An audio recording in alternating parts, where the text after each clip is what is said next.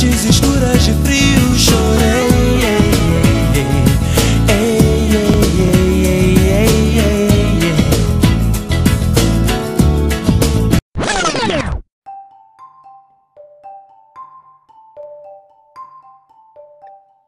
Bom dia, boa tarde, boa noite, queridos ouvintes do Propina Podcast. Sejam bem-vindas a mais um episódio.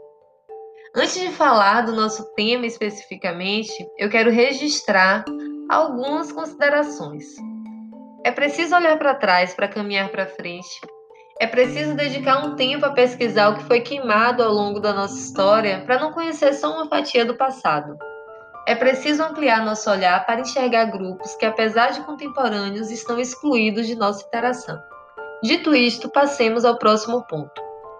As reflexões sobre a construção de uma cidade, governo e leis justas não começaram nos dias de hoje. Olhar para trás nos direciona para uma série de memórias registradas, parte de nossas heranças, que nos trouxeram até a nossa cultura jurídica atual. De fato, estamos inseridas na órbita da civilização ocidental. Assim, reconhecidamente, nos chegou a herança romana e um tanto da herança grega. Importante dizer, a partir de redescobertas e reinvenções, ou seja, releitura das instituições, decisões e reflexões. O que chegou para a gente foram releituras de algo destacado do seu tempo e espaço pensados originariamente. Acredita-se nossa tradição, principalmente a tradição jurídica romana, mas muito do que se atrela a Roma já existia na Grécia antes da dominação romana. E também muito do que se acredita à Grécia, como a própria sistematização do pensamento, a criação da filosofia, já vinha acontecendo também no Oriente. É isso. A história que nos chega é extremamente recortada. Hoje, especificamente, eu vou trazer uma herança grega, um pouco da jus filosofia de Aristóteles. Durante toda a antiguidade e a Idade Média, as reflexões filosóficas de Aristóteles foram tidas como o mais alto patamar de ideias sobre o direito e o justo já construídas. Para vocês se localizarem no tempo, a antiguidade é o período entre o século 8 a.C. e século 5 depois de Cristo. E a Idade Média vai do século 5 depois de Cristo até o século 15, que é quando começa a modernidade. Aristóteles viveu entre os anos 384 e 322 a.C. Discípulo de Platão e professor de Alexandre o Grande, Aristóteles era um estrangeiro em Atenas, ao contrário de seu mestre. Oriundo da Macedônia como seu pupilo, Aristóteles é menos idealista e visionário que Platão, o que é compreensível a partir de sua condição de estrangeiro, logo, com participação política limitada. E ainda por ser filho de médico, desde a infância, em contato com a empiria dos casos clínicos, construiu uma filosofia tendo por base realidade, experiência, concretude. Aristóteles, cujo conhecimento alcançou várias áreas, é considerado o maior sistematizador de toda a filosofia, graças ao caráter estruturado e lógico do seu pensamento.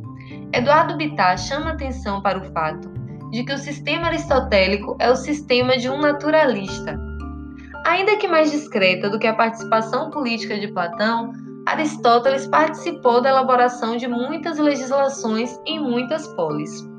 Após o estudo sistemático de várias constituições conhecidas à sua época, né, a gente tem que pensar que a Grécia, voltada para o mar, com comércio fortíssimo no Mediterrâneo, estava em contato com o estrangeiro o tempo todo. Então, refletindo sobre o que havia de igual e o que havia de diferente entre os povos. Pois bem, fazendo a comparação entre várias constituições, ele elaborou um projeto de constituição para Atenas. A maior expressão do seu pensamento sobre o direito e o justo está concentrada no livro 5, na obra Ética a Nicômaco, nome do seu filho a quem ele dedicou a obra. Porém, em outras obras, Aristóteles também fala sobre questões jurídicas, como em A Política. Fala sobre argumentação jurídica em A Retórica. A grande excepcionalidade da filosofia do direito de Aristóteles se revela na sistematização filosófica de justiça. Aristóteles separa dois grandes campos de compreensão sobre a justiça. Ela pode ser tomada no sentido universal e no sentido particular. No sentido universal, a justiça é tomada no sentido lato. Ela tanto é uma manifestação geral da virtude, quanto uma apropriação do justo à lei, que no geral é tida como justa. Para Aristóteles, uma má lei não é uma lei.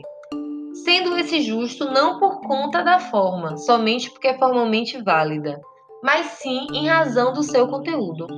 Assim sendo, lei apenas a que é justa, a justiça, no seu sentido universal, não deixa de ser também o cumprimento da lei. A justiça é a virtude que está em todas as demais virtudes. Alisson Mascaro traz um exemplo: a caridade. Depende da justiça para se completar. A caridade é conceituada como o ato de dar.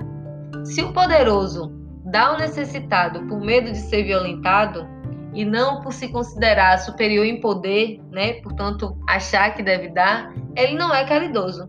Ele simplesmente doou. Então, o conceito de caridade ele é completado pela justiça. A justiça está em todas as demais virtudes e por isso é a única virtude universal.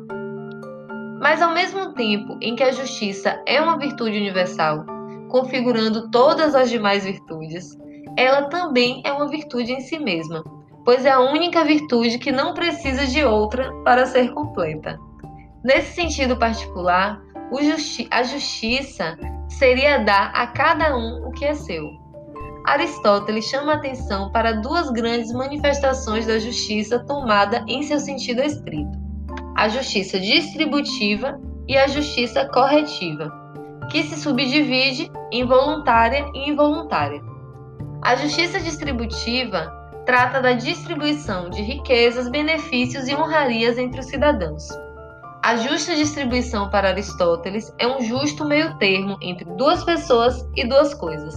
O justo pressupõe no mínimo quatro elementos: duas pessoas e os objetos distribuídos. O justo seria então uma espécie do gênero proporcional. O critério fundamental para tal distribuição é o mérito. Um exemplo: professor aplica uma prova para uma turma em que há cinco questões, cada uma valendo dois pontos.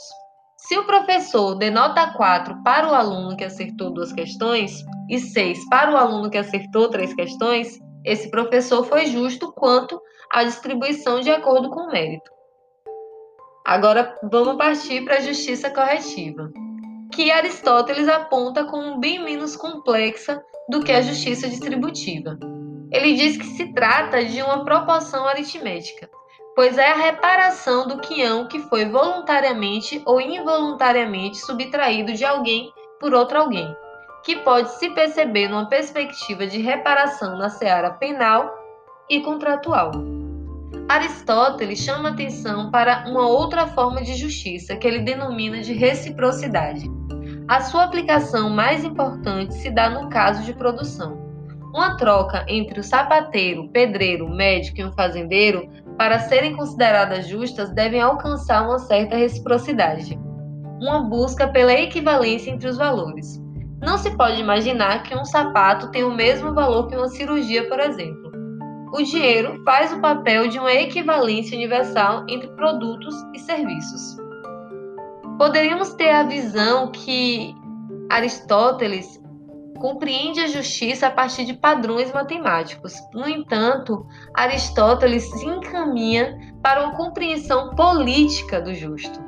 Para Aristóteles, somente há distribuição pelo mérito entre aqueles que possam ser considerados minimamente semelhantes. Entre os dessemelhantes, os critérios de proporção aritmética e geométrica resultam em injustiça.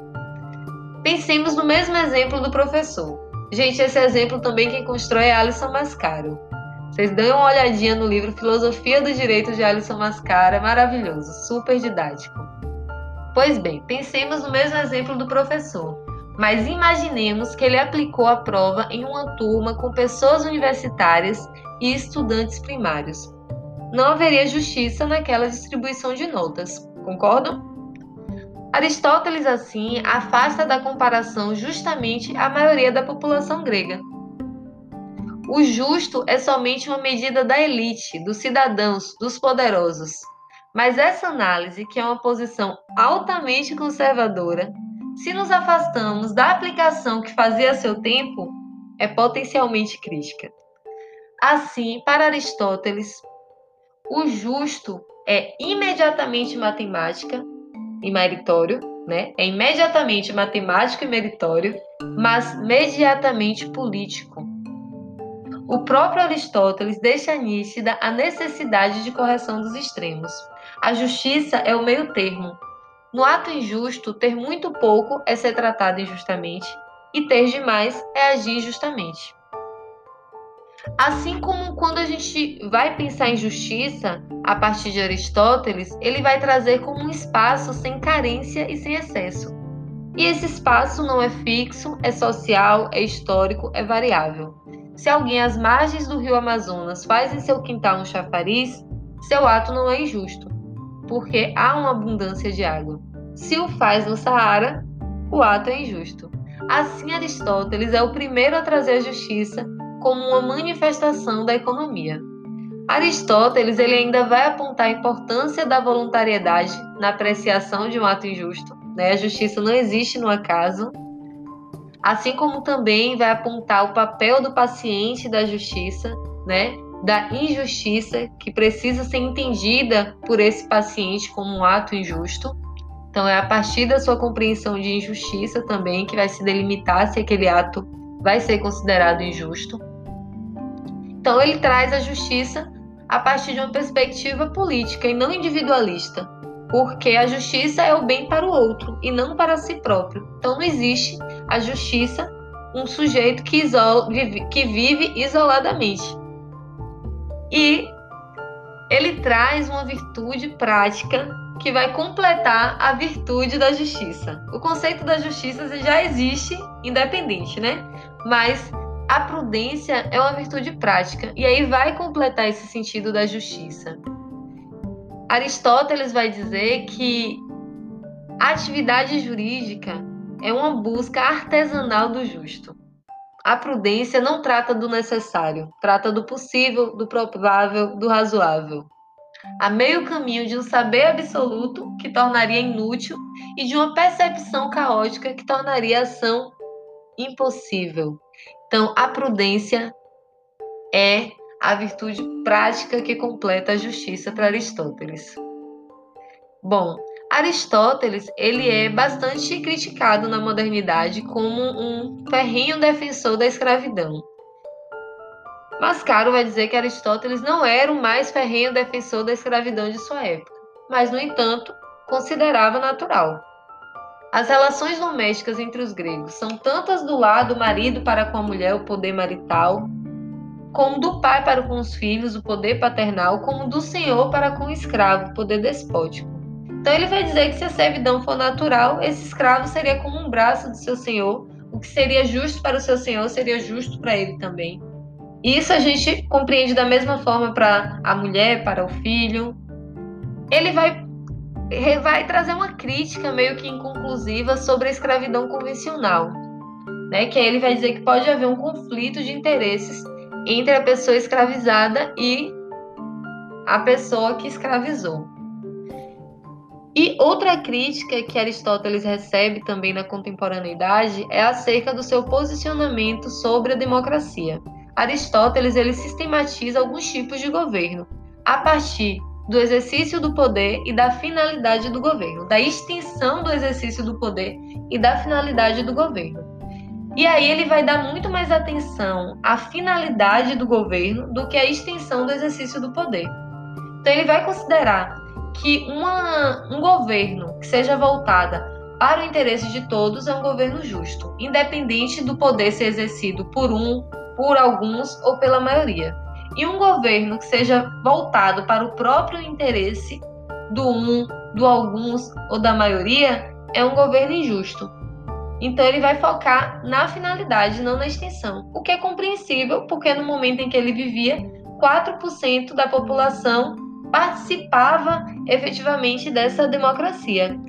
É, então, assim, é compreensível a crítica que ele tinha acerca da democracia. Outro ponto que é importante é que alguns autores vão dizer que ele não fez uma crítica à democracia, mas à demagogia, que seria sua versão distorcida. Bom, o fato é que a gente não pode deslocar suas reflexões do seu tempo. A gente pode, né, se apropriar delas para produzir novas reflexões, mas a gente tem que lembrar onde Aristóteles está situado. Bom, é, uma visão geral e histórica do passado, é, do direito, né, uma visão histórica do direito, serve para marcar as diferenças entre o que hoje chamamos de direito e o que foi direito das civilizações anteriores. Entender que o direito se modifica a partir de cada ruptura social, a cada processo revolucionário, me parece fundamental para sairmos dessa apatia em que nos encontramos. Em que pese nossa profunda insatisfação com nossas relações contemporâneas, muitas e muitos de nós vivem o que Boaventura chama de bloqueio emancipatório. Aceitamos a vida como injusta, que os representantes não nos representam, que a democracia é uma farsa e a cidadania é um sonho que nem sonhamos mais. Presas na caverna de Platão, precisamos romper nossas correntes e correr em direção ao sol. Eu espero vocês em nossa aula ao vivo. E quem não é aluna, vamos conversar, né, um pouquinho mais no meu Instagram, no Propina. Um abraço.